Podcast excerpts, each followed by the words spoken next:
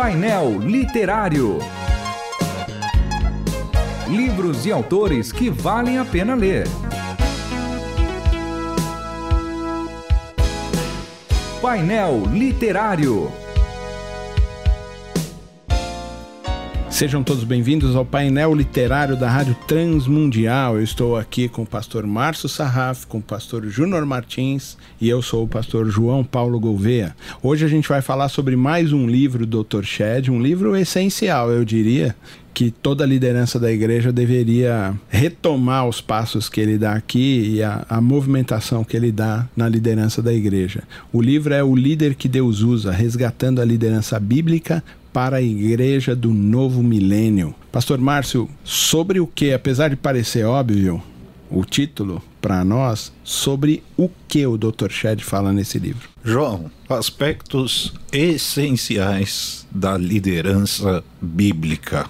O livro é todo isso. Biblicamente, como um líder deve se portar, como um líder deve exercer o seu trabalho seja o pastor da igreja, seja um líder ali de um ministério específico, até de um pequeno grupo, não importa. O líder bíblico, Dr. Shed faz isso de forma magistral.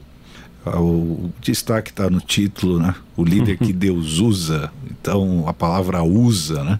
Usa para quê e para quem e a gente sabe que a tentação do líder é ele usar os outros, ou usar, usar Deus. Usar Deus, é claro, e usar a, a, a sua função, a prerrogativa ali da função para obter algum favorecimento, projeção pessoal. É uma tentação diabólica, isso a gente sabe e infelizmente a chance de cair é muito grande. E esse livro ajuda a gente a lutar contra isso. Então Deus vai usar o líder. E a palavra usar aqui, ela não é pejorativa, não. Ela é o, o que Deus faz conosco. Ele é o Senhor, ele usa as pessoas conforme ele quer, conforme eh, aprovera a ele para atingir os seus objetivos, uhum. que é a sua glória. Uhum. Então Deus nos usa, Deus usa os líderes para a glória dele. E à medida que a gente vai lendo esse livro, essa coisa vai ficando bem clara. Deus vai usar do jeito dele do modo dele, na hora que ele quiser, as, as coisas que ele quiser fazer. Então é um usar mesmo, como a gente usar o objeto. Então a gente não pode ser romântico aqui. Nesse sentido, a gente é objeto mesmo na mão de Deus, instrumento na mão de Deus, para ele usar como alguém que pega um violão e usa para atingir o objetivo dele, não o nosso. Eu acho que a, o grande dilema está aí. Não é o nosso objetivo, porque é uma, uma confusão que, que a gente tem muito no trabalho do Senhor é transformar os, algumas coisas nossas como se fossem projetos de Deus, quando na verdade é o contrário. Deus nos usa para as coisas dele e elas são bem particulares e bem claras, né, previstas na Escritura. Uma coisa que está destacada no livro é que o líder ele goza de direitos diante de Deus e de responsabilidades. Então Deus confere direitos a um líder na igreja, de uma missão, de no reino mas também acompanhando os direitos vem as responsabilidades, os deveres. É, integridade, qualidade da liderança, quanto mais íntegro e quanto é, maior a qualidade do exercício da liderança, o grupo ali tem um bem-estar garantido. Mas que tipo de direito que esse líder goza diante de Deus? Vamos lá. O, o livro trabalha bastante a questão da autoridade na liderança Uhum. A gente pode chamar, do ponto de vista humano que nós estamos falando, tá, claro, tá, João? Claro. É um direito. Então, o, o, líder ele tem direito de, de ter autoridade. Isso é, é uma autoridade dada por Deus. É uma autoridade dada por Deus. Isso é um direito. Uhum. Então, ele usa, o Dr. Shed ele vai trabalhar com vários exemplos bíblicos, não poderia ser diferente. Então, vamos pegar o Moisés, que é um dos, do, das personagens que ele trabalha aí no livro. É, embora o povo de Israel fosse o povo de Deus, Deus conferiu autoridade a Moisés para liderar aquele povo. Então, um direito, um direito de Moisés. Inclusive, quando esse direito é vilipendiado ali por Arão, por Miriam, Deus repreende os irmãos de Moisés por causa disso. Então, ele tinha direito sobre aquela, aquele povo, sobre aquele ministério. Isso vale para o líder. E as responsabilidades nós sabemos quais são: integridade, zelo, qualidade, honestidade, tudo que termina com ad aí no, no, bem, né? Do bem. E aí esse livro, líder que Deus usa, ele, ele consegue estabelecer isso de maneira muito clara. Exemplos de liderança, como de José, filho de Jacó, o ministério dele no Egito, junto ao faraó, na, naquele episódio todo, da fome e tal. Davi, ele usa o exemplo do, do, rei Davi na distribuição dos despojos da batalha. Uhum. Então, equidade. Olha um princípio da liderança que é muito esquecido hoje. Vamos tratar as coisas com equidade. Então, um, o próprio Senhor Jesus ensinou sobre isso em relação ao reino. Né? O que foi contratado 5 da manhã recebe a mesma coisa do que foi contratado 5 da tarde. É a equidade do reino, que ela vai contra a lógica humana, do egoísmo e tudo mais. É, o líder tem que ser aprovado, é claro, aprovado por Deus, aprovado pelas pessoas. Não pode ser a toque de caixa. Então, vamos levantar um líder a toque de caixa a qualquer custo custo. Isso não funciona, a gente sabe que dá errado em qualquer lugar. Tem todo um processo, Deus vai usar todo o ambiente para isso, vai deixar as coisas claras. Isso também é destacado no livro. Outro aspecto do líder que Deus usa é que ele tem que ser apto para ensinar, mas também disposto a aprender. É um desafio permanente para todos aqueles que lideram, todos que estão à frente de grupos e a disposição para aprender ela tem de ser a mesma que a gente tem para ensinar. É um livro necessário, o líder que Deus usa, viu, João?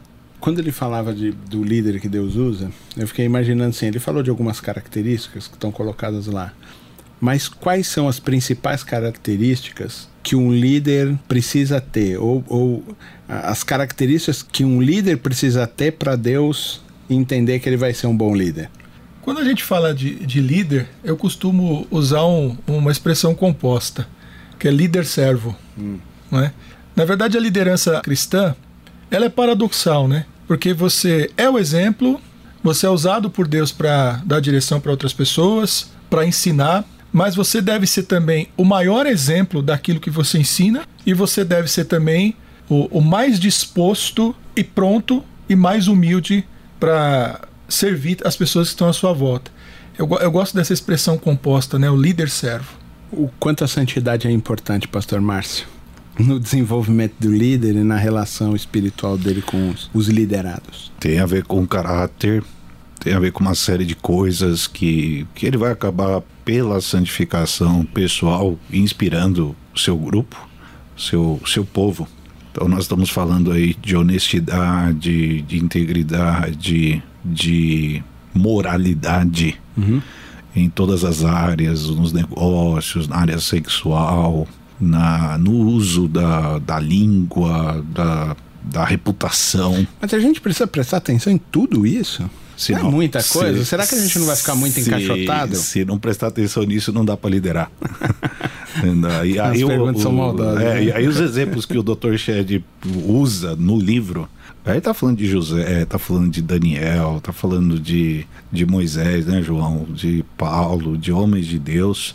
É, a gente não pode falar nesse caso de Jesus, porque Jesus não é líder. Né, Covardia, né? Jesus é Deus. Então não vamos chamar Jesus de líder, senão não vou virar coach aqui, né? Então Jesus é Deus. Então não vem colocar Jesus como líder, né? Mas é, enfim, é, é, o padrão é alto. E eu acho que, se eu não me engano, é o Tiago que fala na carta, então aqueles que desejam ser, ser mestres, né? E por falar em padrão alto, em tempos de TikTok, de YouTube, ah, já que a gente está buscando um padrão alto, a fama também faz parte do padrão alto. A gente deve buscar a fama, porque assim abrem-se as portas para o evangelismo quanto esse negócio de fama tem prejudicado ou realmente ele é benéfico ao processo Eu acho que do bus líder? Buscar fama é prejudicial em todos os aspectos, né?